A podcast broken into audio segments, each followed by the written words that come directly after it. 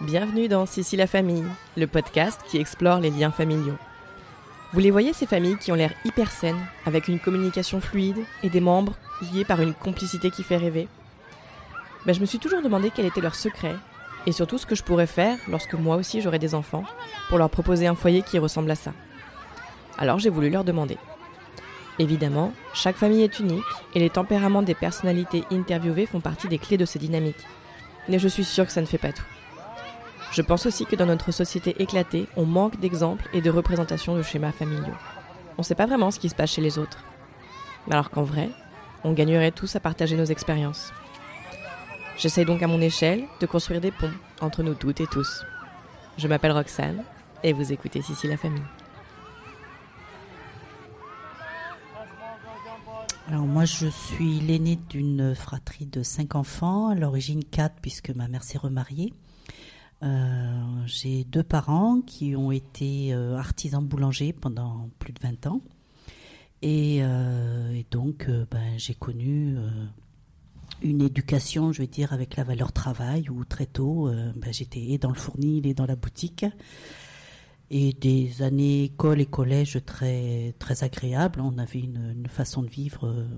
Voilà, on rencontrait beaucoup de gens, on partait en vacances tous les étés. Enfin, une éducation à la fois euh, très très hum, complice avec la maman et plus dans le travail, j'ai envie de dire, avec le père, où à 2 heures du matin, le week-end, il venait nous chercher dans la chambre avec ma sœur et hop, hop, hop, les filles, j'ai besoin de vous. Donc, voilà, ah oui, pour aller dans la boulangerie. Oui, et, euh, alors 2 heures du matin, c'est plutôt le, fournil. D'accord, oui. Euh, mais c'était euh, c'était quelque chose d'agréable. Bon, après, il faut se lever hein, quand on est pré-ado ou ado. mais ça permettait aussi d'avoir les, copains qui pouvaient venir donner un coup de main. Enfin, c'était très convivial, très, très ouvert comme façon de fonctionner, avec de l'autorité. c'est vrai que j'ai eu une éducation euh, ouais, autour de la valeur travail principalement. Euh, euh, beaucoup de complicité avec ma mère. Avec mon père, ça a été plus compliqué et on s'est plus découvert après le divorce de mes parents.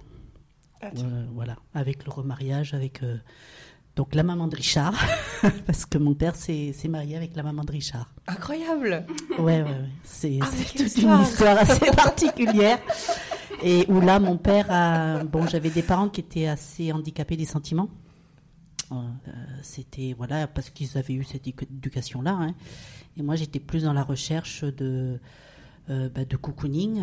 Et c'est vrai que j'avais instauré, par exemple, le matin. Un matin, ça m'a pété. Je dis bon, c'est pas possible le matin de pas dire bonjour. Donc, euh, un matin, je suis descendue dans le fournil à 7 heures et puis j'ai claqué la bise à mon père. Je suis allée dans la boutique, j'ai claqué la bise à ma mère. Et du coup, ça a instauré le bisou du matin, chose qu'on ne faisait jamais.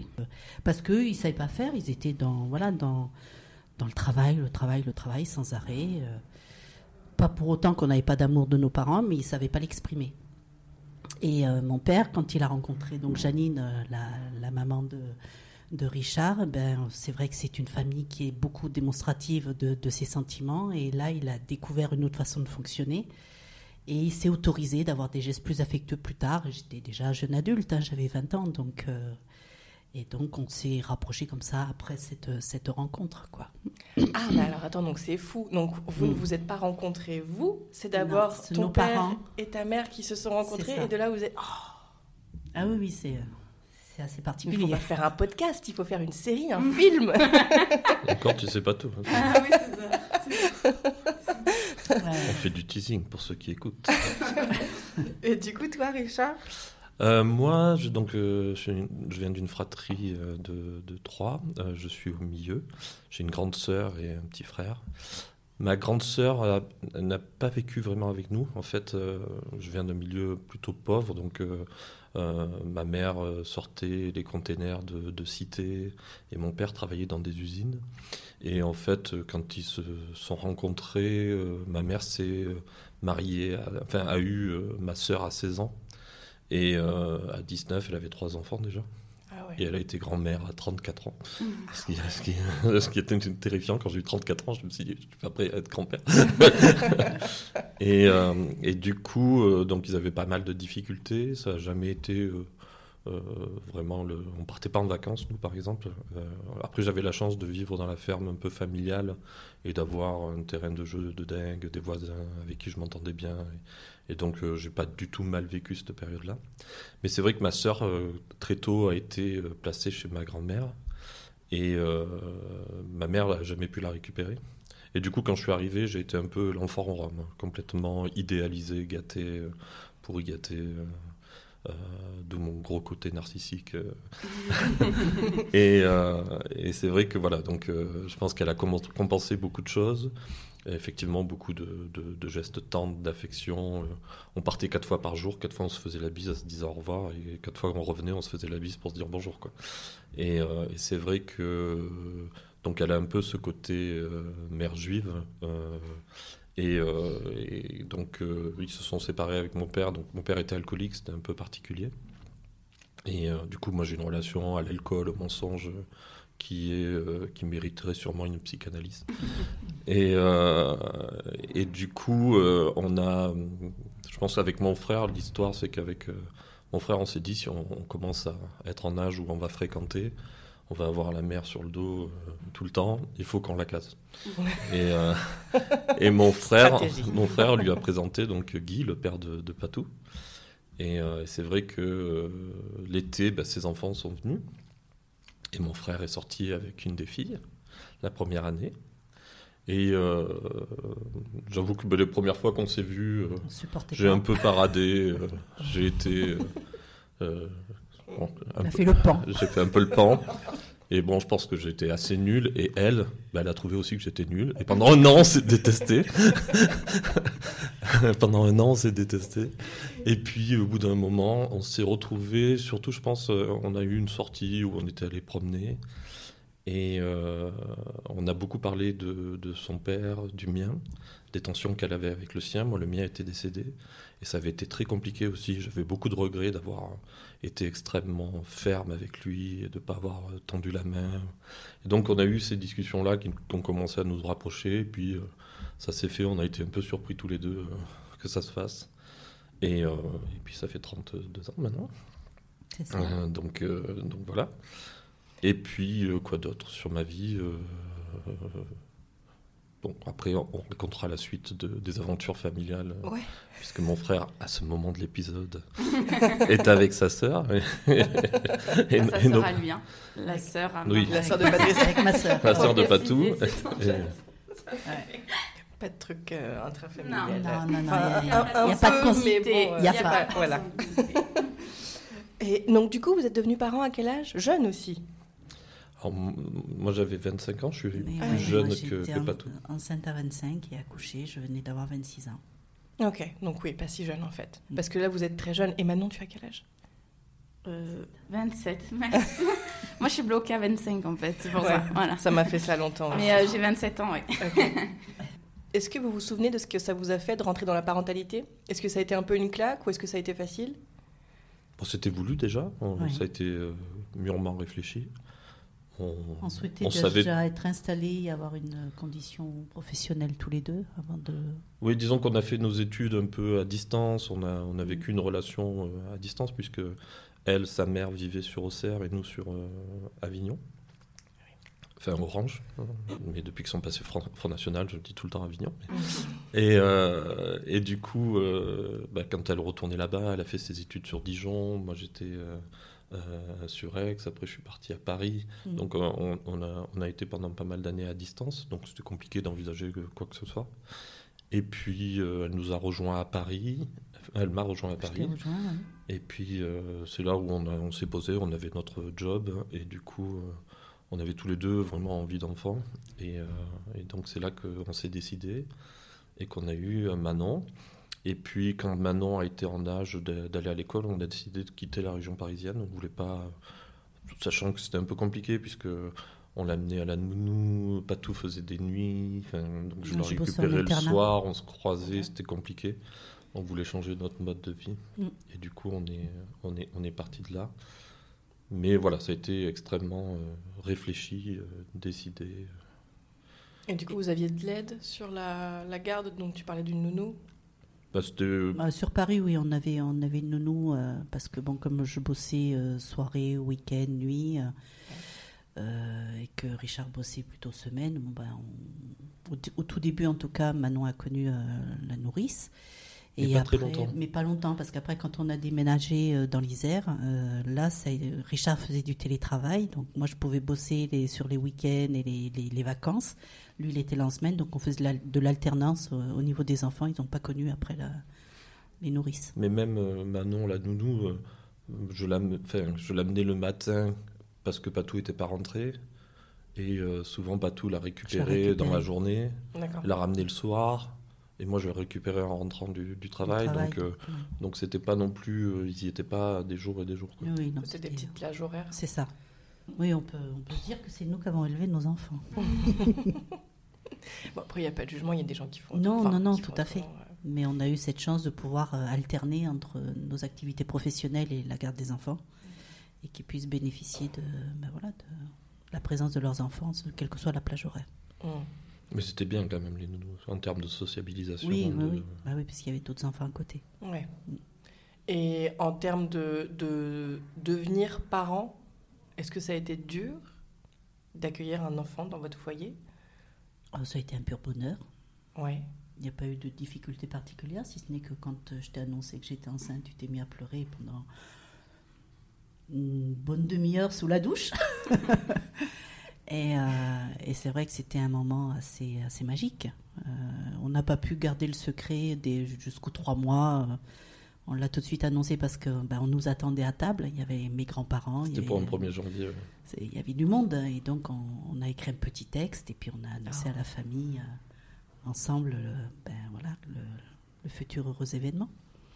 Et donc quoi Alors Manon, c'était un, bébé facile. Elle faisait ses, elle dormait toute la nuit. Elle a dormi dès la pas. maternité. Ouais, mais là, on va, Je suis dé- on va- géniale, vous allez voir. on va dégoûter plein de gens, je pense. Ouais. Bah moi déjà. que- euh, Après, on peut, sinon, il faut parler de l'accouchement, 18 heures. euh, Oui, l'accouchement Non, a non, on été n'est pas là long. pour dégoûter les gens. non, mais- Mais, euh, Mais c'est vrai que moi, je sais quand je suis revenu, euh, donc elle a passé une semaine à, à l'hôpital avant l'accouchement, donc euh, pendant une semaine, je venais tous les jours, on- je restais jusqu'à point d'heure, j'avais amené euh, le lecteur laser là pour écouter, regarder des films, les, il y avait les voisine, les infirmières euh, qui infirmières venaient, etc. On se faisait cinéma dans la chambre. dans la chambre, ouais, et, euh, et le jour de l'accouchement, donc euh, euh, pareil, ils m'ont- ils m'ont pas laissé rentrer avec la voiture, donc c'était euh, un grand moment de panique. Mais c'est vrai que du coup, quand je suis revenu le jour d'après l'accouchement, j'ai dit à Patou alors l'allaitement, puisqu'elle voulait allaiter, comment ça s'est passé amené, euh, Et j'ai il me dit, mais ils me l'ont pas amené. Et donc je suis allé voir les sages-femmes en disant c'est inadmissible, vous l'avez pas amené à ma femme, elle allait. Et là, elles étaient complètement C'est effarées. laquelle, c'est lequel, votre Désolé, enfant euh, désolé. Donc il, il demande, bah, c'est celle-ci, mais c'est qu'elle s'est pas réveillée de la nuit, donc on l'a laissée dormir. Donc dès la première nuit, elle a, elle a fait sa nuit. C'est pour ça, mais besoin de 9 heures de Ah sommeil. oui, c'est toujours le cas, elle dort beaucoup. Ouais. s'explique. Mais c'est vrai que je pense que le pire qu'elle ait dû nous faire, à part les cauchemars euh, où, où elle a pu se réveiller, mais je crois que c'était 11h du soir, 5h du mat. euh. Ça, c'était le pire.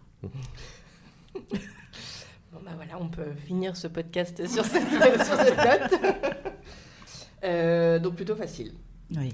Et Robin était un peu plus compliqué, mais ça a duré un mois et demi. Oui.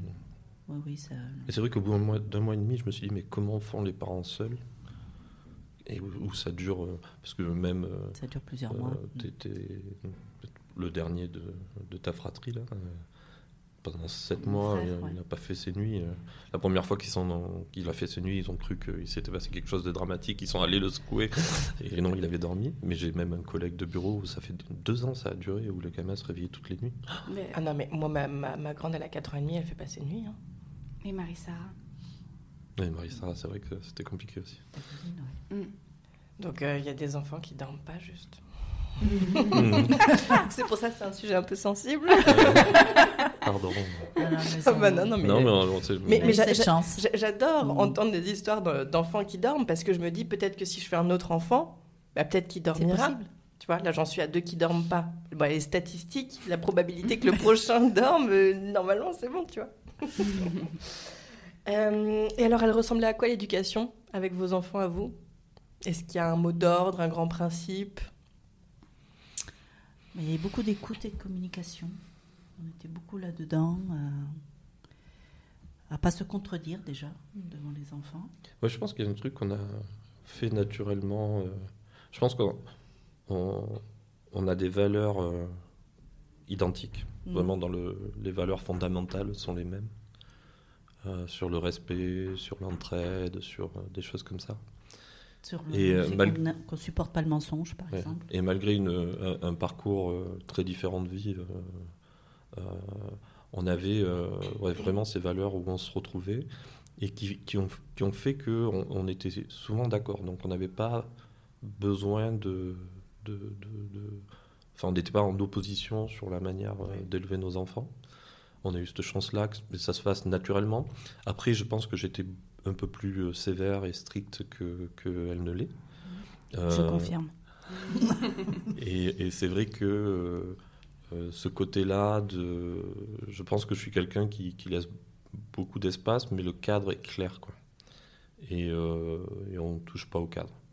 Donc voilà, je suis pas quelqu'un qui va dire euh, euh, je compte, jusqu'à 3 ou... Non, non, c'est euh, qu'est-ce que tu n'as pas compris dans ce que je viens de dire? Et euh, généralement, ils ont compris et généralement, ça, ça marche. Donc voilà, le cadre était euh, assez strict de par euh, ma, ma manière un peu à moi. Et après, effectivement, beaucoup d'é- d'écoute et de, et de choses comme ça. Je pense que Patou a un instinct aussi euh, social que j'avais pas. Moi, je suis très cartésien, matheux. J'ai j'ai acquis un instinct parce que je réfléchis à toutes les questions tout le temps. Et, du coup, c'est pas vraiment un instinct, c'est que à chaque chose qui arrive, j'ai déjà réfléchi à comment je devais me comporter, etc. Mais ça, j'ai envie de dire que tu le tiens un peu de ton père, Ah oui, clairement. clairement de mon que je n'ai pas connu, mais de ce que tu m'en disais. Mm. euh, Mais c'est vrai que au début, par exemple, moi j'étais, euh, on avait des grandes décisions à prendre. Patou me disait il faut faire ça, et moi je disais ah ah, et je disais elle est gentille, elle, pourquoi Elle était pas capable de m'expliquer. Et je revenais deux trois jours après en lui disant c'est ça qu'il faut faire. Elle me dit bah je sais, c'est ce que je t'ai dit il y a trois jours, et mais moi j'étais capable de lui expliquer pourquoi. Et du coup, euh, on se retrouve un peu dans cette forme où moi je suis très admiratif de cet instinct qu'elle a, qu'elle qui est, qui est- qui est un genre de super pouvoir, euh, parce qu'elle ne sait pas l'expliquer. Et elle, elle est, euh, je pense, euh, admirative de mon côté, où je- chaque décision que je prends, je tout. sais pourquoi je, je la prends. Et du coup, on a trouvé un deal, c'est qu'on fait ce qu'elle dit, et j'explique trois jours après pourquoi. Pas mal, pourquoi pas? C'est euh, une bonne entente. Ça a l'air d'être efficace en tout cas. ouais. Et du coup, je voudrais revenir sur ce que vous disiez par rapport au mensonge, Mm. que vous ne supportiez pas le mensonge. J'ai un côté aussi comme ça, mais là, ma, ma grande, 4 ans et demi, euh, elle, elle commence à mentir. Et c'est vrai que ça me, ça me heurte beaucoup, mais je sais pas, je sais pas quoi faire parce que à la fois je veux qu'elle me dise la vérité et je comprends pas pourquoi elle me dit pas la vérité. Donc en même temps, je me dis bon, elle a 4 ans et demi, peut-être qu'elle elle, elle essaye de voir ce que ça fait de raconter sa vérité à elle, Hum, voilà. Mais en même temps, je, je, je, je sais pas comment faire pour l'amener à, à, à dire la vérité. Donc je- en fait, je me rends pas encore compte. Est-ce que c'est juste une phase tu vois, qui va lui durer trois mois et puis après on n'en parle plus et elle, me- elle me dira la vérité parce qu'elle elle a confiance en moi?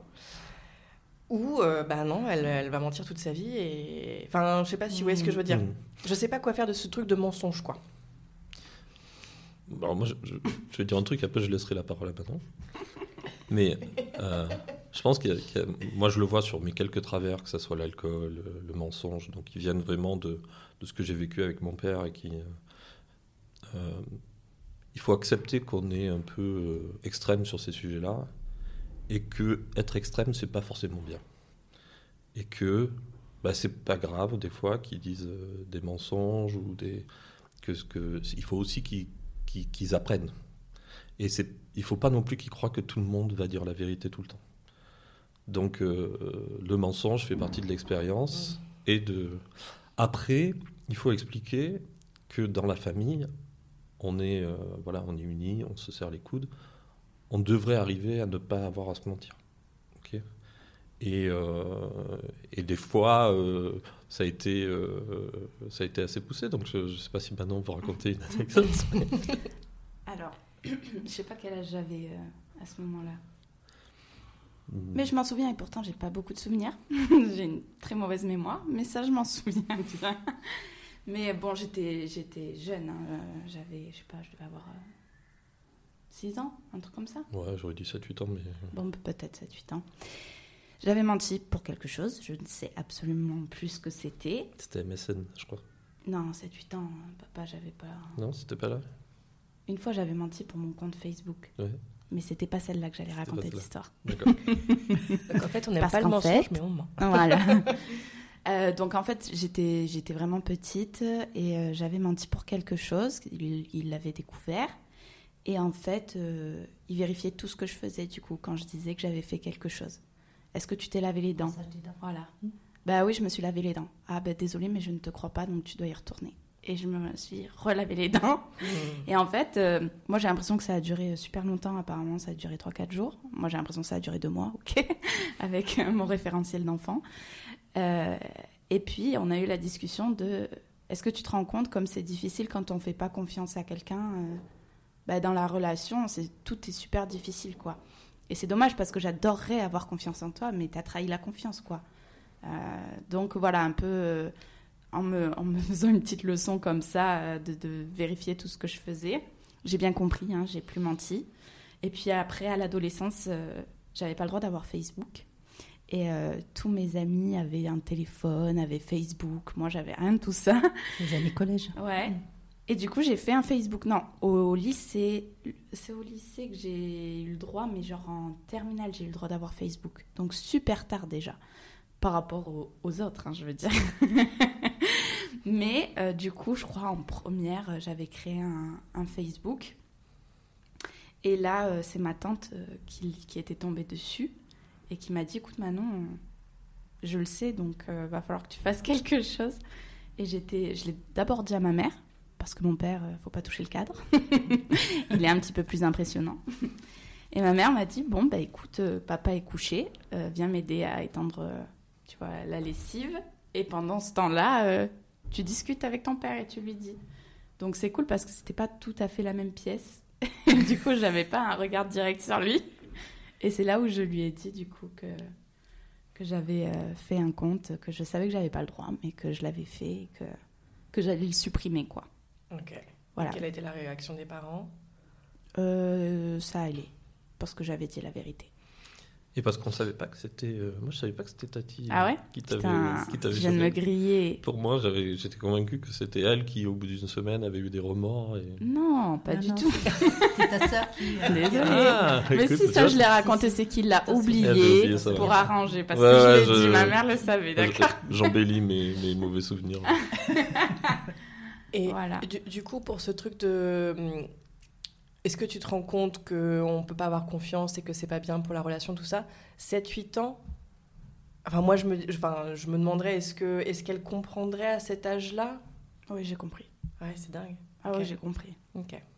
Parce que là, j'essaye de faire ça. Bon, elle a 4 ans et demi, donc je sais que c'est pas du tout pareil, mais de lui dire, il faut qu'on puisse avoir confiance en toi. euh, Est-ce que tu t'es lavé les mains en rentrant Non, bah. Enfin, oui, mais moi je sais que non. euh, Et c'est vrai que c'est un peu le même sujet.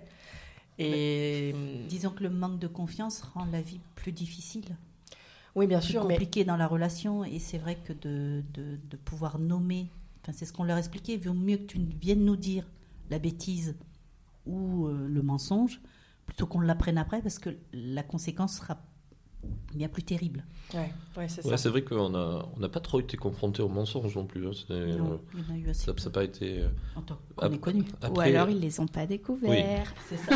euh, Robin a beaucoup plus menti que, que Manon. Que mais Manon. je parle, Ils ont quand, pas fait le coup de la brosse à dents. quand on, quand on parle, euh, si on parle de, l'époque de Manon, euh, on n'a pas été euh, confronté du tout à ça. Robin a été très différent sur plein de de- d'axes. euh, euh, mais euh, euh, après, c'est vrai que il y avait des choses qu'on faisait qui étaient, euh, euh, on changeait pas d'avis. Euh, donc, il n'y avait pas de moyen via un mensonge d'obtenir autre chose. C'est-à-dire que il disait quelque chose, par exemple, s'il demandait quelque chose à, Patou, Patou disait non, et que quand il venait me demander, que moi je pouvais être amené à dire oui, et qu'on découvrait tous les deux qu'elle avait dit non, effectivement, la- la- la- la- il y avait une genre de, de punition qui était que, par exemple, si c'était pour avoir un bonbon, ben, ils avaient plus de bonbons pendant une semaine, tous les deux on était d'accord et, et on le tenait quoi. Ouais. Donc ils savaient que ils savaient que ça marchait pas, cette euh, mécanique-là ne marchait pas et du coup comme ça marche pas, ben, ils l'utilisent pas. Ouais. Et, euh, et je pense que ce- cet alignement qu'on avait et, et chaque fois qu'on découvrait qu'ils nous avaient un peu euh, court-circuité ou autre, ben, c'était euh, toujours euh, on, trouvait toujours une manière de, d'ap- de- de faire quelque chose qui leur montre qu'ils n'étaient ils étaient pas gagnants et que et on le tenait surtout même si c'était Mm. difficile ou des choses comme ça. Et de ce que je me souviens aussi, si on demandait d'abord à l'un ou à l'autre, c'est est-ce que tu as déjà demandé euh, Mm. maman a dit quoi? Ouais. tu as déjà demandé à maman, maman a dit quoi? Ça, c'est revenu, enfin, ça revenait souvent aussi. De vérifier par nous si euh, on avait déjà essayé de demander. Et même des fois, Et oui. donc là, on disait oui, on a déjà demandé. Elle a dit non. Et, même des fois, c'était rigolo parce que des fois, ils pouvaient euh, contourner euh, l'interdiction parce qu'ils en avaient envie sur le coup. Ils revenaient, par exemple, on le laissait, euh, on laissait, quand on laissait les enfants chez ma mère, on disait pas de bonbons le matin. Ok, elle a le droit d'avoir des, des friandises, mais l'après-midi, mais le matin, on essaye de. Et des fois, on rentrait et euh, Manon, elle nous regardait et disait Mamie, elle m'a donné des bonbons ce matin. et du coup, euh, c'est euh, toujours hyper dur d'éduquer les grands-parents. Ah là là. Donc, ce qu'on faisait, c'est que on, disait à Manon ben, Tu n'auras plus de, bonbons pendant trois jours. Et ma mère disait Mais c'est moi qui lui ai donné. Je dis Oui, mais elle savait, Manon. Donc, euh, elle aurait pas dû accepter, puisque elle, elle savait. Et ma mère se sentait super mal que, Mmh. euh, que, que- que Culpabilisée. sa Pas petite mal- fille se fasse, mal, se fasse gronder alors que c'était elle la fautive. Et du coup, elle ne le faisait plus après. Puisque... Ou alors elle disait Je te donne, mais tu dis surtout pas aux parents. Et le soir en arrivée, les enfants nous disaient Mais C'est pas possible. Parce que le mensonge, c'est pas bien. Et la confiance, c'est important. Et Ouais. après, on se faisait punir parce qu'on disait la vérité. Bon, c'était pas des grosses punitions Non, généralement. Oui, si c'est privation de bonbons pendant quelques jours. Oui. Ça va, c'est cool. Ok. Est-ce qu'il y a une épreuve ou un conflit ou quelque chose que vous avez eu à traverser dans votre histoire de famille, là, ensemble? Et si oui, comment vous l'avez traversé? L'épreuve, c'est peut-être avec euh, Robin quand il était euh, avec ses.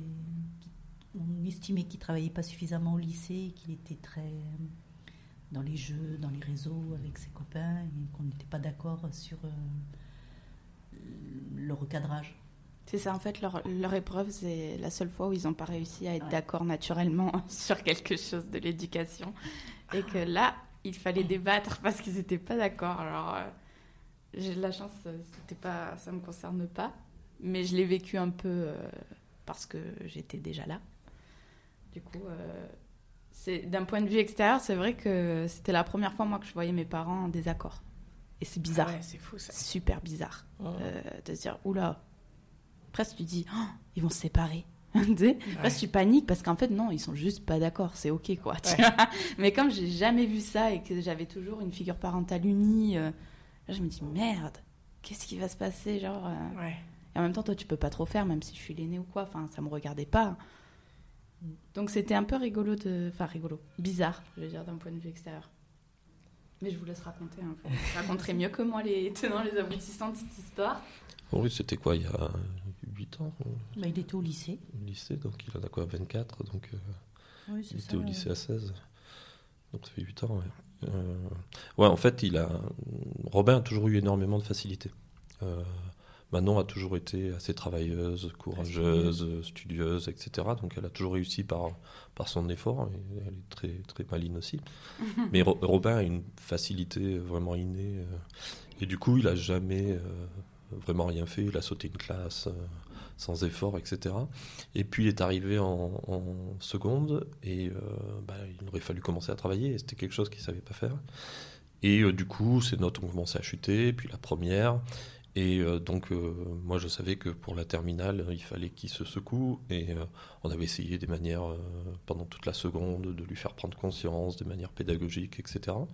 Et arrivé en première, je voyais euh, le moment où il allait devoir euh, choisir sa, terminale. Il avait quand même réussi à faire une première euh, scientifique. Et euh, il savait pas trop ce qu'il voulait faire. Avec euh, déjà il est de fin d'année et en plus il avait sauté une classe, donc c'est vrai que c'était assez difficile. Il, il est rentré euh, en, il a eu son bac, il avait. euh, Avec certains de ses avait 16 camarades, il avait deux ans d'écart. ouais, il avait, ouais. ouais, il avait 16 ans quand il a eu son bac, donc euh, c'est vrai que c'est compliqué à 14-15 ans de savoir ce que tu veux faire. Et je savais qu'il avait la capacité de, de- de pouvoir tout faire, donc je voulais pas qu'il se retrouve, quand il serait en maturité de faire son choix, à ne plus avoir le choix en fait. Et, euh, et c'est vrai qu'on avait essayé plein de manières pédagogiques qu'on n'avait pas réussi à, faire fonctionner.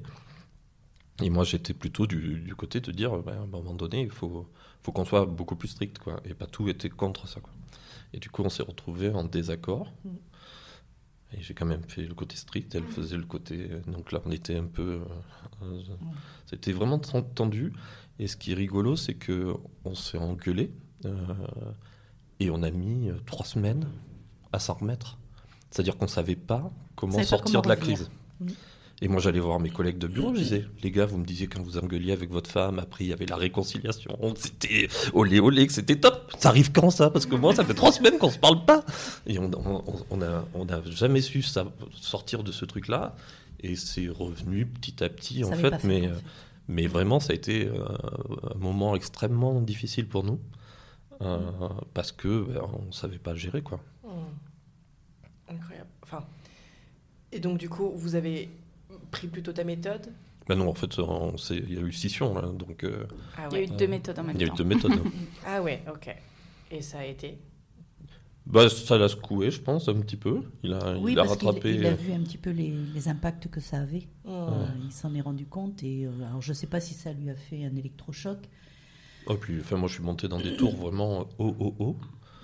Euh, où, Dans la euh, privation d'ordinateur. Enfin, Oui, non, mais même dans, Ah le, oui. même dans le ton que j'ai employé avec lui, hein, je- j'ai vraiment euh, gueulé. Euh, à un point qu'une fois, Manon est venue en- un peu hystérique aussi en disant Mais c'est n'importe quoi. Et j'ai dit Manon, tu t'enlèves ou tu vas en prendre une, je te jure. Enlève-toi. Et je suis parti promener. Donc, C'était un, c'était un Noël. Hmm.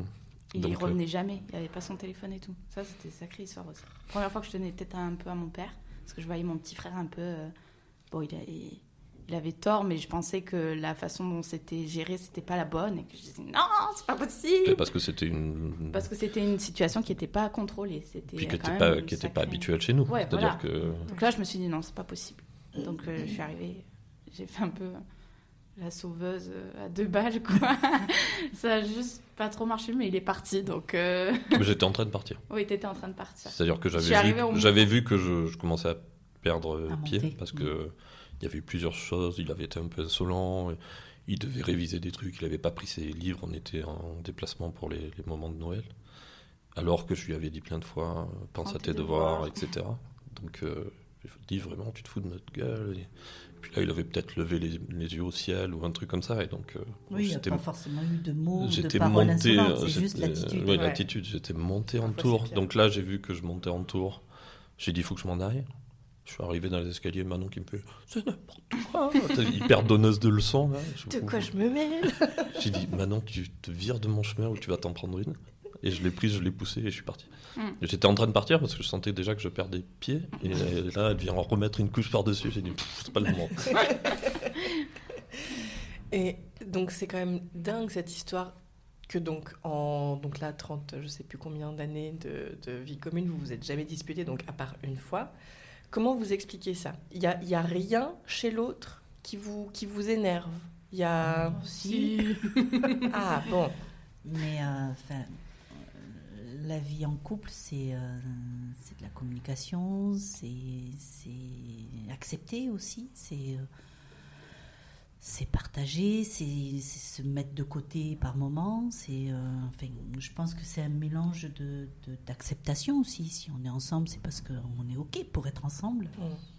Et, euh, et puis bon, je pense qu'il y a beaucoup d'amour qui fait que ben, on, on accepte, on accepte. On et, accepte euh, et puis je pense que l'amour et la communication font aussi qu'il y a de la remise en question euh, Ah oui. quand il y en a quand il y a besoin. Parce que ça nous fait grandir, son, son côté très cartésien, très réfléchi, très. euh, au Elle début, je le trouvais très pompeux, très. euh, mais on, on- on s'en saisit, on apprend aussi, on se façonne avec tout ça.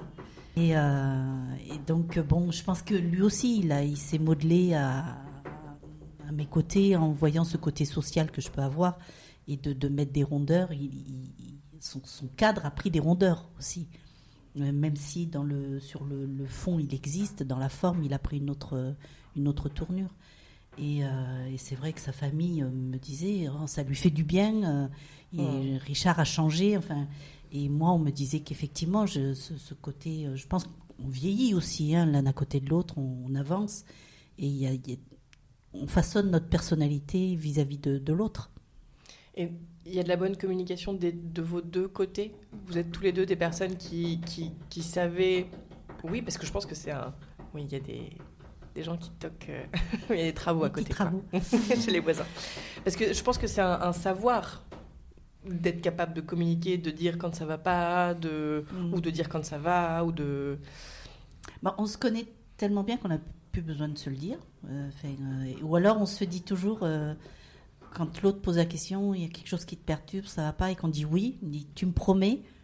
Et à que ce soit l'un comme l'autre, si on se dit tu me promets, que l'autre promet, on est, on est certain que c'est bon. D'accord. S'il promet pas, parce qu'on peut- on n'est pas dans le mensonge, c'est qu'il y a quelque chose et qu'il faut qu'on gratte. D'accord. Donc, Ou qu'on attende. ou qu'on attende un peu. C'est-à-dire que si la personne dit euh, oui, oui, ça va, tu, tu promets, et qu'il promet pas, on sait que quelque chose ça va pas, mais que c'est Mais pas le moment d'en parler. normal. Quoi. Oui, c'est ça. Euh, donc euh, on va attendre le moment, mais on va y revenir. C'est-à-dire qu'on lâchera pas.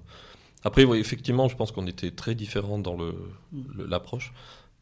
Moi, quand j'étais jeune, je, donc j'ai eu bah, ces, ces difficultés-là, et c'est vrai que ce- le mensonge était vraiment. euh, et j'assénais mes vérités, euh, et, euh, et malgré mon côté cartésien, euh, ce côté réfléchi, ce côté euh, un peu observateur, j'étais assez timide quand j'étais gamin. Je passais mon temps à faire des puzzles, des machins comme ça, etc.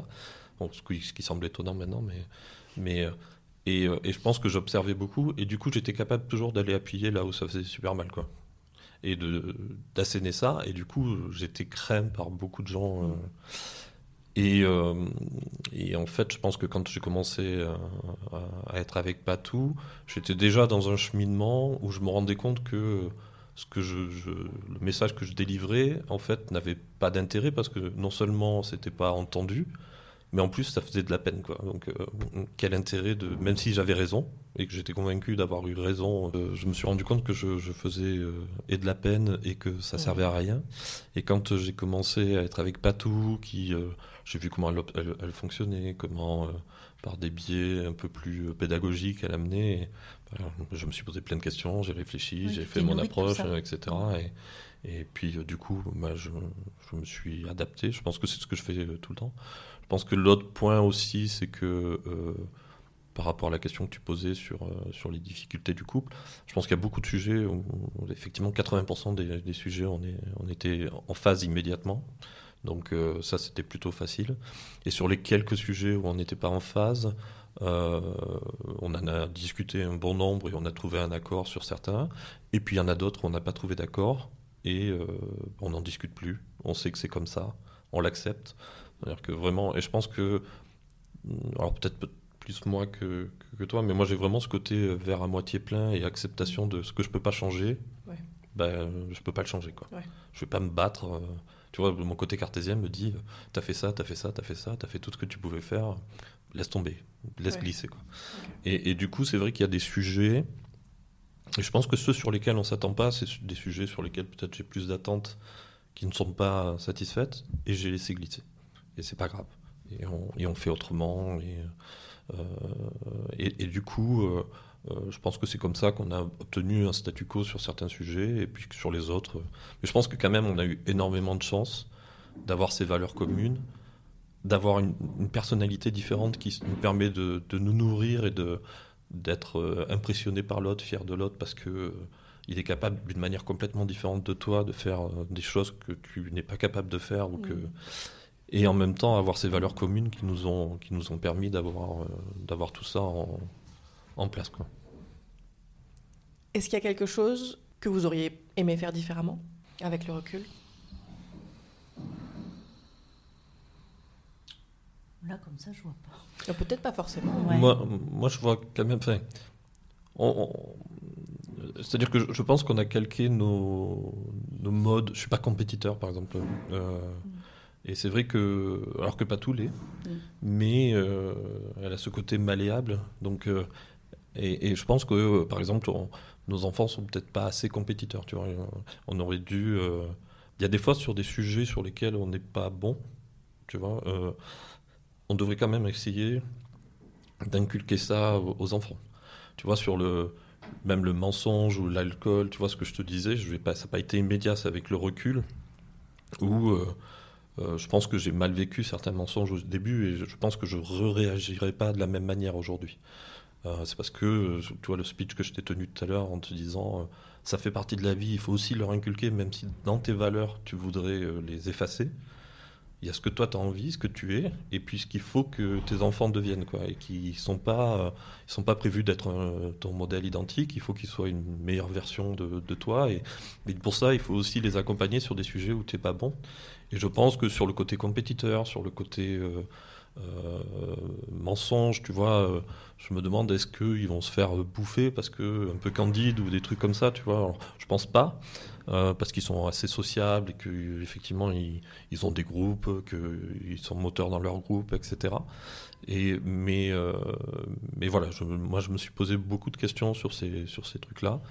Euh, par exemple, Robin pourrait faire plein de grandes choses et ce, côté, ce manque d'ambition et de compétition peut, pourrait être un frein. Quoi. Alors il peut être très heureux, hein, et ça par contre on l'a beaucoup travaillé. C'est-à-dire qu'à tout moment, comme là, euh, tu vois. Je, je les petits moments de la vie, tous les petits plaisirs. Tout mm. peut être un petit plaisir dans, au quotidien. Et ça, c'est quelque chose que, du coup, j'ai été éduquée euh, un peu au bonheur, si je peux dire. Euh, et j'en avais pas conscience jusqu'au jour où moi j'ai fait une licence de psycho et j'ai interviewé mes parents sur la question de l'éducation et, et, ils me l'ont dit très clairement, c'est-à-dire que on savait pas si vous alliez être bon à l'école, si vous alliez être euh, chirurgien ou euh, même s'il n'y a pas de sous-métier, euh, vendeur de fruits et légumes, et peu importe en fait la quantité d'argent que vous alliez avoir, le plus important c'est que vous soyez heureux, peu importe.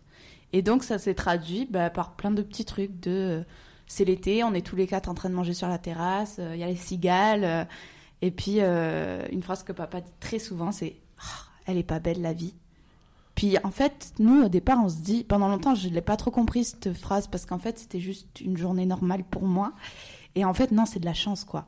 C'est grave de la chance et c'est pas parce que c'est une normalité et que c'est quelque chose que je que j'ai de, de façon euh, quotidienne que c'est pas c'est pas de la chance, quoi. Mm.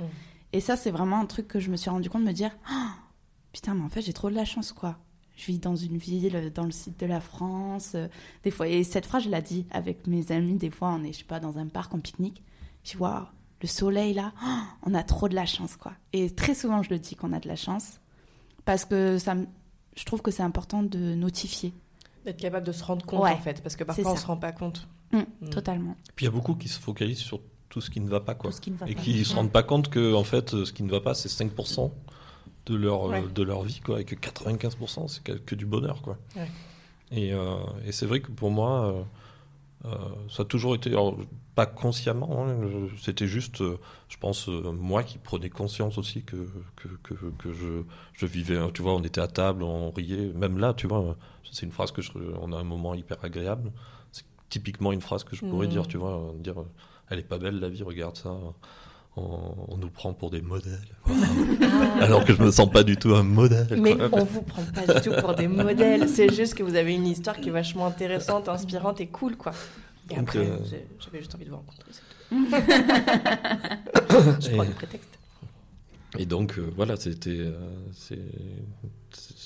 je pense que on a traversé des choses. C'est vrai que tout à l'heure, quand tu parlais des moments difficiles, moi, les premiers trucs qui me sont venus, c'est on a eu des décès euh, dans la famille de, jeunes enfants, des choses comme ça qui nous ont extrêmement bousculés euh, euh, avec bah, la tristesse énorme que tu as de, perdre une nièce qui a l'âge de ta fille, mélangé au truc de te dire ça aurait pu être ma fille et, et d'être heureux que ça soit pas ta fille, mais c'est horrible, donc tu te sens hyper mal de, te dire mais comment je peux penser que je peux être heureux que ça soit pas ma fille, et tu vois. Euh, et, cette tristesse absolue de, de, cette perte-là, qui te fait réfléchir à bah ouais, le matin je me lève, elle est là, mais quelle chance j'ai quoi. Et je pense que ça, ces épisodes-là qui ont été euh, assez violents dans la famille, puisque c'est arrivé deux fois, euh, m'ont vraiment bousculé moi et m'ont amené à, à, me rendre compte de, de tous ces moments-là, de tous ces bonheurs-là, de c'est arrivé deux fois dans la même famille en plus. Enfin, c'était. Euh, du coup, je pense que ça ajoute au fait que, oh là là, eux, ils ont vraiment pas de chance. Ça fait deux fois. Et déjà, perdre un enfant, c'est difficile. En perdre deux. euh, J'ose pas imaginer. Oui, je Voilà. sais pas comment ils Ah sont. Euh, et je pense que ça joue encore plus à ce truc de j'ai vraiment, j'ai vraiment trop de chance quoi. Parce que pour l'instant ça m'est arrivé Mhm. zéro fois quoi. Moi, j'ai un respect pour eux là de, de comment ils ont réussi à surmonter ça. De, c'est- On est admiratifs. Ouais, on les aime beaucoup et. pff, et, euh, Ils et- ont une sacrée force. ouais. Ouais, putain, c'est Il- incroyable. Il paraît Après, que c'est des gens qu'il faut que j'interviewe. Oui. aussi.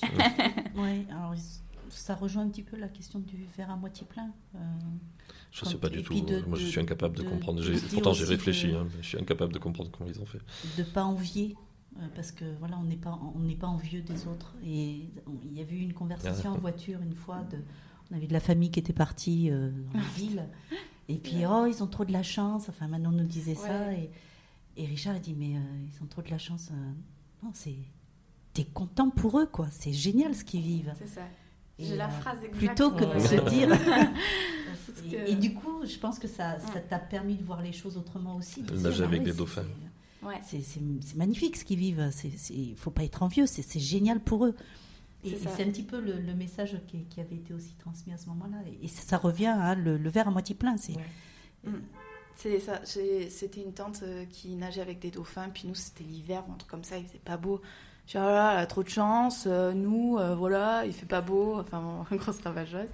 Et puis, euh, et puis on m'a dit, tu sais, maintenant, il y a deux types de personnes dans la vie. Il y a ceux qui sont contents pour les autres et puis ceux qui, qui les envient. C'est à toi de voir, est-ce que tu as envie de ressentir du bonheur ou pas, quoi, Mm. déjà, tu vois? Et euh, être content que les gens soient contents, euh, en fait, c'est génial. hein. C'est la meilleure chose. de- C'est la meilleure chose parce qu'en fait, du coup, tu remplis que tes journées de plein de bonheur, quoi. Et même si c'est des bonheurs qui t'appartiennent pas vraiment, Mm. en fait. Et c'est, tu vis beaucoup mieux quand tu réagis comme ça. Donc, euh, c'était pas naturel. Je pense que j'avais un naturel où, voilà, j'étais un petit peu envieuse. Et petit à petit, euh, de, de déconstruire ça et de. Puis pour mon intérêt personnel, hein, c'est pas juste. c'est- Moi, j'ai besoin d'être contente pour les gens et c'est presque vital, tu vois. Sinon, C'est de plus vie, en plus naturel nulle, maintenant. quoi. Oui, maintenant c'est naturel, mais ça ne l'était pas, quoi. Ouais, c'est comme un muscle Ouais, qu'il faut pratiquer. C'est ça. Je m'en suis rendu compte euh, parce qu'en rencontrant des familles euh, dans le cadre de ce podcast, euh, on parle beaucoup du ressentiment et du fait qu'il ne faut pas avoir de ressentiment, par exemple. Et moi, je suis quelqu'un qui a énormément de ressentiment parce que j'ai été élevée comme ça. Mais je me rends compte que c'est quelque chose qui est hyper néfaste et, que, et qui peut pourrir en fait ton quotidien. Et du coup, moi, je travaille ce muscle-là Mhm. et je m'en rends vraiment compte et ça va de mieux en mieux. et J'arrive de plus en plus à ne pas ressentir ce ressentiment. Mais en fait, j'ai l'impression que presque ça peut fonctionner sur tous les, toutes les émotions en fait. Il faut juste la pratiquer, la pratiquer Mm. et Et conscientiser beaucoup. conscientiser et pratiquer, ouais. Et en fait, on, on se rend pas compte. Enfin, je, je trouve qu'on a l'impression à la base qu'on peut avoir juste des traits de caractère et puis qu'on est comme ça et puis que c'est tout. Mais en fait, euh, on peut, on peut vachement travailler. Il faut que ça vienne de soi quand même. C'est-à-dire que. Ouais. euh, il faut. Ah bah oui, il faut avoir une volonté de, de je De- sais pas, de s'améliorer ou de. de, de- de conceptualiser le truc et de se dire euh, là moi c'est vraiment comme ça que je le vis avec mon côté cartésien c'est-à-dire que j'ai fait des choses il y en a qui m'ont amené à, à des résultats d'autres qui m'amènent à d'autres je me dis c'est comme ça qu'il faut que je fasse quoi tu vois mais et, et- et- et peut-être que je suis pas naturel en fait euh, je, je me- je me pose la question mais je pense que tu as la nature euh, un peu initiale mais on est construit que de notre expérience et euh, donc c'est quoi Ça veut dire quoi na- ta nature tu vois? C'est euh, juste l'expérience que tu en as fait et qu'est-ce que tu as fait de cette expérience-là? Est-ce que tu as gardé tes échecs en tant qu'échec ou est-ce que tu dis bah, ces échecs c'est une expérience en fait? Sur, sur laquelle je dois apprendre rebondir dessus. Il y a Ouais. un autre truc que je vois qui nous sauve par rapport à, à- à- à des choses qu'on voit autour. Là aussi, je pense que j'ai peut-être un peu plus ce travers, enfin ce travers. C'est plutôt positif, donc euh, c'est pas forcément un travers, mais c'est euh, j'ai vraiment plaisir à donner. Et, euh, et que ça soit du temps ou n'importe quoi, j'ai- un plaisir profond à ça sans attendre aucun retour. C'est-à-dire que j'ai pu passer du temps à aider des gens, à aller faire des travaux chez eux, etc. Et puis une fois j'ai eu besoin, j'ai demandé, on m'a dit ah ben non je peux pas, ben, c'est pas grave. Là où d'autres vont, euh, tu vois, avoir ce ressenti, euh, moi quand j'ai donné, je l'ai fait pour moi déjà, tu vois, et, je le vis vraiment comme ça. Et, euh, c'est vrai que, bah, en termes de, bien-être, forcément, tu, tu vis pas tout ça mal, quoi. Euh, bah, si lui peut pas, quelqu'un d'autre pourra. Enfin, tu vois, on a assez d'amis pour trouver toujours quelqu'un qui peut. Et, et de la même manière, tu vois, s'il y a des choses que, que je trouve géniales euh, d'aller nager avec les dauphins, ben, je me dis, tiens, euh, ok, comment moi je fais pour que je le vive aussi? Je suis super content pour elle. Et le fait qu'elle l'ait vécu, euh, elle l'aurait pas vécu, ben, ça ne m'aurait rien changé à ma vie. Ok, donc je vois pas pourquoi je serais mécontent qu'elle vive quelque chose de bien. Donc, euh, mais en plus, euh, tiens, ça m'inspire, j'ai envie de vivre ça aussi. Et tu vois, ça peut m'aider à me dépasser, de me dire, tiens, je vois ça, c'est vraiment chouette comme ils l'ont fait. Tiens, moi je veux ça aussi, et, et tu, vas te, tu vas te dépasser. Et je pense que cette mécanique-là euh, nous a beaucoup, euh, parce que bon, on est euh, d'une manière très différente, puisque moi c'est très réfléchi, elle c'est beaucoup plus naturel, mais nous a beaucoup aidé en fait à, à, faire des choses. tu vois, le soir, je vais me coucher. si je me couche avant elle, je vais souvent me mettre à sa place pour quand elle vienne, le lit soit chaud. Elle le, fait- elle le fait pas. Moi, je le fais pas. C'est pas grave. tu vois, je l'ai pas fait en espérant que le jour où elle irait se coucher avant moi, elle, c'est Tu- tu- bon, ça rare. t'arrive. mais les les fois où elle va se coucher avant moi, qu'elle aille se mettre à ma place. Tu vois, et en plus, si c'est rare, elle pourrait le faire parce que ça c'est pas souvent. C'est vrai. Tu vois, Non. il, il attend pas ça, mais quand même, un petit message au cas où. petit message. Mais non, mais je cherchais un, un exemple. oui. Euh, bien sûr que j'y pense, mais c'est pas grave. Oui. Je dis pas que j'y pense pas. Quand j'arrive et que, euh, il fait- que, ma place est froide, oui, j'y pense. Je, je dis pas que. Mm. Mais, euh, mais ça a aucun. Ça, ça perturbe pas notre relation, tu vois. Je lui en veux Ça pas. n'a aucun effet, ouais. Ouais, ça a aucun effet. Donc, euh, parce que bah, je suis content de lui faire, je suis content du sourire qu'elle a quand elle, elle rentre dans le lit, là, et qu'elle fait Oh, c'est trop bien, c'est tout. Tu vois, ça me remplit de bonheur. Et, euh, et euh, ça, me, ça me fait poser plein de questions, tu vois, parce que j'y pense, parce que je me dis, tiens, ça veut dire que euh, le fait que moi je serais content de me retrouver au chaud, c'est pas quelque chose qui va la remplir de bonheur. Donc je me dis, tiens, c'est quoi qui. Tu vois, elle n'a pas ce, re- ce ressenti, sinon elle le ferait. Mais ça m'intéresse du coup de, de comprendre, tiens, quelles sont les mécaniques de son bonheur à elle, Et tu vois, les et les euh, miennes, etc. Et, Mm. et c'est tout. Je pose toujours trop de questions. C'est vrai qu'on dirait. Je trouve que clair. je me pose beaucoup de questions, mais en Mais fait, non. Mais tu regardes surtout, sur un film, des fois je vais dire, mais ça Ah, c'est pas ça, cohérent. horrible. Moi, à cause de toi, là, je fais ça. Ça c'est pas cohérent, mais ça c'est pas possible. Ça, c'est- Mm. Ah, ça, j'ai ce truc-là aussi. Ou, ou- ou de savoir qui, qui est le Ouais. qui est l'assassin ou le Ouais, machin. Ou dire qu'on nous, on nous prend pour des cons tout le temps dans les films. Ah oui, oui, bah, souvent. Bah ouais. Est-ce que vous avez un conseil, et donc là je m'adresse à vous trois, euh, pour des jeunes parents qui galèrent?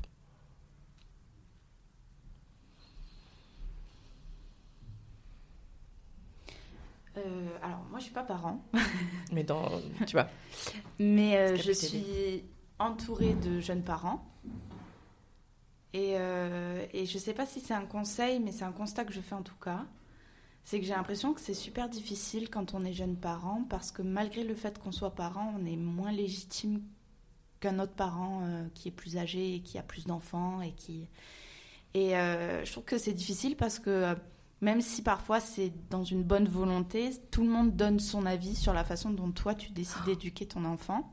Et je pense que ça c'est super difficile à vivre parce que déjà qu'on est, je pense, on essaie d'avoir un, voilà, d'être sûr de soi parce que c'est réfléchi et quand tout le monde vient déconstruire ce que nous on essaye de construire et tout, je pense que c'est super compliqué. Donc c'est vrai que euh, je sais pas si c'est un bon conseil ou pas parce que voilà, je suis pas parent, mais je pense que parfois il faut se faire confiance aussi, quoi. sûr. Il faut se faire confiance et réussir aussi à dire bah c'est gentil mais non en fait, j'ai pas envie de ton conseil parce que je ne te l'ai pas demandé. Et si ça c'est assez difficile de dire que hum, les gens ils te conseillent à tout va alors que t'as pas demandé de conseil quoi. Euh, et ça c'est quelque chose moi par exemple que j'apprécie là no- notamment avec mes parents, c'est que admettons je traverse voilà un truc difficile, euh, quand je vais les voir, je leur demande pas leur avis, juste je leur expose la situation et juste ils me soutiennent. Et ils me donnent pas leur avis quoi. Donc euh, des fois je leur dis bon euh, ok maintenant je veux bien c'est quoi votre avis? Ils vont me donner leur avis, mais euh, je peux rester plusieurs semaines sans demander l'avis et, et j'aurai juste beaucoup d'amour et beaucoup de soutien et ça je pense que c'est important quand on est jeune parent d'avoir juste de l'amour et du soutien quoi et dire bah, c'est quoi ton projet à toi? Ok, bon, ben je t'accompagne là-dedans, quoi. Voilà. Je pense que ça vient aussi du fait qu'on a confiance en toi. On sait que, on sait que tu as tout en main pour faire les bons choix. Mm. Je pense qu'on donnera notre avis à des gens qu'on pense sont capables de faire des mauvais choix. Mais je pense que ton frère, toi, on sait que euh, on a confiance en vous. Vous ferez les bons choix. Vous ferez vos choix. Ok, c'est peut-être pas ceux qu'on aura fait, mais ça sera ferait, les bons choix pour vous. Après, euh, effectivement, on- n'est pas vous, donc euh, à un moment donné, la seule chose qu'on peut dire, c'est euh, on est là si tu as besoin. Et si on, tu vois, moi, je trouve rien de pire que quand tu donnes un conseil, j'ai l'impression que tu enfermes les gens un peu dans un, dans un truc. C'est-à-dire que s'ils suivent pas ton conseil, bah, ça met quelque chose dans votre relation, euh, tu vois, qui est, qui est un peu Mhm. compliqué. Moi, c'est un peu ce que je. Tu vois, là, on parlait de la relation avec mon père qui avait été assez compliquée. Ma mère a mis beaucoup de choses sur moi et du coup, ben, je me devais de porter tout ça. Quoi. Et du coup, j'étais celui qui était fort en face de mon père, j'étais celui qui. Et j'ai beaucoup de regrets sur ça parce que j'ai décidé, ok, je n'en veux pas du tout à ma mère, c'est ma décision à un moment donné de me laisser enfermer dans les attentes qu'elle avait euh, de femmes euh, trahies, euh, euh, abandonnées avec des enfants. euh, euh, donc, il n'y a aucun reproche dans ce que je dis, mais à un moment donné, ben, je me suis enfermé dans ce, côté-là. Et je trouve que. Euh, euh, enfin, ça nous est arrivé par le passé de lui donner des conseils et moi de revenir derrière en disant si ce que tu as envie, c'est pas ce qu'on t'a dit, je suis avec toi. Ok? Et ne t'enferme pas dans ce Mhm. choix-là. Juste parce que on t'a dit que nous on pensait que ou, euh, ou parce que dans notre discussion tu as dit oui oui c'est ça qu'il faut que je fasse c'est ça qu'il faut que je fasse c'est ça qu'il faut que je fasse et puis tu le fais pas ben c'est pas grave ne, Ouais. ne reste pas enfermé juste parce qu'à un moment donné tu as été euh, hyper euh, C'est vrai qu'avec les enfants, on a toujours été dans le soutien et être à côté, être euh, avec. Et si le projet c'était de faire telle ou telle chose, ben, ok, euh, et on est à côté. Quand on était jeunes parents, moi j'ai souvenir que l'avantage qu'on a eu, c'est qu'on était loin de tout le monde. Et du coup, on a fait ce qu'on a voulu. Et on a posé le cadre qu'on a voulu, même si on nous posait. ah, si, la seule chose qu'on exigeait, c'est que les personnes se lavent les mains avant de toucher le bébé. Et ça, tout le monde n'y cou- enfin, n'y coupait pas. hein. Mm. Et, euh, et du coup, c'est rentré dans. Enfin, pour certaines personnes, c'était. Ah ben moi j'avais mon côté, habitudes. mon cadre, euh, on le bouge ça. pas. Et que ce soit les adultes ou les enfants, mains, personne tu touche. touches pas le bébé. Mais le fait d'être loin, euh, on n'a pas eu à avoir à être envahi par des conseils. Et, Mais ça a été plus difficile aussi on- puisqu'on n'avait jamais de soutien. on avait personne. Eh oui, pour- ça. voilà. Mais en même temps, on, on a posé euh, notre cadre. Et, on, et on, c'est les enfants qui nous ont appris à être parents. On devient, on n'est pas parents, on, on le devient. Et, et c'est vrai que le fait de ne pas avoir la famille à proximité, ben, on a géré les choses comme on le sentait et, euh, et en, en osmose, j'ai envie de dire. hein. On était tous les deux. Et, Et comme on le peut. euh, c'est ça. Ouais. C'est ça, il n'y a pas vraiment de, de, de recette ou de. c'est- on fait selon le ressenti et, les- et- et ce qu'on communique ensemble. Quoi. C'est ça votre conseil, du coup c'est- Mais je pense qu'il faut. il Faites des bébés loin de vos familles. Non, non, non, mais on n'a pas été marqué par euh, le- voilà, les, les conseils, euh, comme on peut voir par ailleurs. euh, Bah, tu devrais faire ci Oui, ou tu devrais oui, faire ça. Moi je suis pas sûr que ça m'aurait perturbé, euh, me connaissant. Parce qu'on touche pas son cadre. Parce que ouais, je- à un moment donné, je, je fais ce que je pense devoir faire. Moi je pense que ça m'aurait pas perturbé de par ma nature, mais Après, Moi, Je pense que c'est pas perturbé, mais je pense C'est que c'est c'est lourd c'est envahissant. C'est Ah ouais. fatigant, c'est envahissant, c'est intrusif, quoi. oui, oui. Après j'ai pas connu, donc je peux pas juger de ce que ça aurait été, mais. Moi non plus, j'ai pas connu. Mais, euh, mais c'est vrai que moi, je- si j'avais un conseil à donner, c'est. euh, euh, je pense qu'il faut voir les, les belles choses là où elles sont. Mm. Euh, les enfants sont pas parfaits. Il faut arrêter euh, d'essayer de viser un idéal, je pense. Ils ne nous appartiennent pas. Et, euh, et plutôt de se dire, euh, de, de, de- de se laisser émerveiller euh, par toutes les, les choses qu'ils ont en eux, quoi. Et, euh, et de planter des graines et de laisser pousser, quoi. C'est-à-dire, il faut pas essayer. Enfin, moi, en tout cas, c'était pas ma vision. C'est-à-dire que j'ai pas essayé d'en faire des mini-moi, même si euh, mon fils a suivi une voie un peu identique, que ma fille a mon humour de merde. Euh, j'ai- c'est juste parce qu'on était là et que du coup, on les a influencés. Mais je pense pas qu'on a essayé de faire d'eux euh, des personnes particulières. C'est-à-dire que on les a eus. On a eu une chance. euh, bon, pourquoi j'ai pleuré une demi-heure C'est parce que quand j'étais plus, jeune, j'avais été euh, opéré d'une torsion testiculaire. Et du coup, je n'étais pas sûr de pouvoir avoir des enfants. Donc, quand euh, j'ai découvert que je pouvais, effectivement, ça a été euh, euh, hyper libérateur. Et, et tout a été vécu comme une chance incroyable. Mm. Et, euh, et après, il y avait le- la partie où je me protégeais, c'est-à-dire que j'avais mon cadre et euh, où je, les obligeais à, rester dans ce cadre-là pour me protéger moi. Euh, mais après, euh, euh, c'était tellement génial de se faire surprendre euh, par euh, une capacité, un humour, euh, des traits d'esprit, des, envies qu'ils avaient qui étaient euh, très éloignées peut-être des miennes et que, du coup bah, t'accompagnes et tu découvres un univers qui, est- tout nouveau. Et, euh, et je pense que voilà, c'était. je, je visais pas l'aboutissement d'un chemin, quoi. Je, vivais le chemin en fait. Mais c'est vrai que l'histoire de arrosé, enfin, souvent les collègues me disent mais comment t'as fait? Il n'y a pas eu de crise d'adolescence. C'est vrai qu'on n'a pas connu de crise d'adolescence, ce soit Robin ou Manon. Et j'ai dit mais je, je sais pas, on a arrosé un peu et ça a poussé. Et, et c'est un petit peu le, enfin, le résumé que je leur fais à chaque fois. Je dis on n'a pas connu ça. Alors, alors, bon, j'ai envie de dire tant mieux, mais euh, mais c'est vrai que Manon s'inquiétait toujours. Oui, mais, euh, quand tu étais au collège, oui, maman, on va s'engueuler à un moment donné, on ne sera pas d'accord. Ça c'était moi, c'était. euh, Non, mais ça c'était autre chose. Ah, Et on, on l'avait eu cette conversation dans la voiture en revenant du collège. Et j'ai dit, mais à un moment donné, on ne sera pas d'accord, mais c'est pas grave, on a le droit de ne pas être d'accord. Et, et ça, ça l'a perturbée parce qu'on s'entendait tellement bien que pour elle, c'était pas envisageable. Ouais, c'est vrai. Mais après, on s'est engueulé, hein. Euh, Oui. quand même. je veux dire, Oui, oui. je vais pas pas d'accord. Voilà, ne pas c'est déjà arrivé qu'on s'engueule euh, fort, que ce soit avec ma mère ou avec mon père. Euh, je pense que je me suis plus engueulée avec maman parce que c'était plus facile. Euh, parce que parce que c'était difficile d'avoir le dernier mot avec papa. Et donc, euh, quand tu essayes un peu euh, de, de sortir de ce truc et d'avoir ton caractère et d'être émancipé, c'est plus facile avec maman, là, dans mon cadre à moi. Et je l'ai fait beaucoup plus tard quand même avec papa. Je, c'est arrivé, moins, mais c'est arrivé et c'est arrivé plus tard. Mais après, ça arrive plus vraiment là. euh, Si on n'est pas d'accord, on n'est pas d'accord, quoi. Il n'y a pas d'engueulade. Ah, maintenant, t'es une adulte aussi. Oui. Moi, Bah, J'étais quand même jeune adulte, je pense, quand c'est arrivé. Mhm. quoi. C'était la fin de l'adolescence quand même, mais jeune adulte, quand euh, je me suis euh, un peu... Un peu rebellée. Ouais, rebellée, c'est un grand mot. Hein. C'était vraiment des sujets qui, moi, me prenaient, euh, voilà, euh, qui me prenaient au trip. C'était des sujets particuliers à chaque fois euh, que je voulais pas lâcher mon truc, quoi. Mais c'est c'est- arrivé, avoir quoi. Des points de vue différents. Exactement. de- c'était difficile d'avoir des points de vue différents pour moi, d'accepter qu'ils soient pas d'accord avec moi. Mm. Ouais. C'est un peu difficile. Quand c'est parce que j'étais sûre que c'était par rapport à mes valeurs et tout, que c'est impossible que eux ne pensent pas comme moi, quoi. Mais en fait, euh, si, et puis c'est ok, c'est pas grave. hein. Mais au début, ça a été un peu difficile à accepter, je pense. ouais. Après, elle fait de moi ce qu'elle veut, donc euh, il n'y a pas de Ah raison ouais, de. ça, je confirme. Par le bout du nez. Il n'y avait pas de raison qu'on s'engueule du coup. Je voulais revenir sur un tout petit truc que tu as dit, euh, Richard. Tu as dit sur le cadre que tu mets un cadre pour te protéger toi et que du coup tu le tiens ce cadre.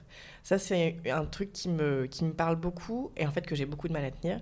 C'est que je, j'essaye de mettre un cadre avec mes enfants pour me protéger et parfois j'ai l'impression que elles voudraient que le cadre soit différent et du coup je me dis mince. Et en fait, parfois, je, je lâche sur des trucs en me disant, enfin, tu vois, elle hurle et tout, je me dis, elle a besoin de moi, elle a besoin que je fasse autrement, même si moi, pour mon bien-être, il faudrait que je me barre et que, euh, tu vois, que je puisse aller prendre l'air et tout, elle a besoin de ma présence, elle a besoin de, je, je, là, j'ai pas forcément d'exemple en tête, mais, tu vois, du coup, même si dans ma tête, le cadre pour me protéger, je, je le comprends et je l'ai, c'est hyper difficile, je trouve, au quotidien de l'appliquer parce que je me fais. Je dis pas que tu, tu te fais passer en premier, mais j'ai du mal à me dire que je garde ce cadre alors que j'ai l'impression qu'elle aurait besoin d'autre chose. Tu vois ce que je veux dire ou pas? Oui. Alors mon cadre a bougé hein, dans, le temps.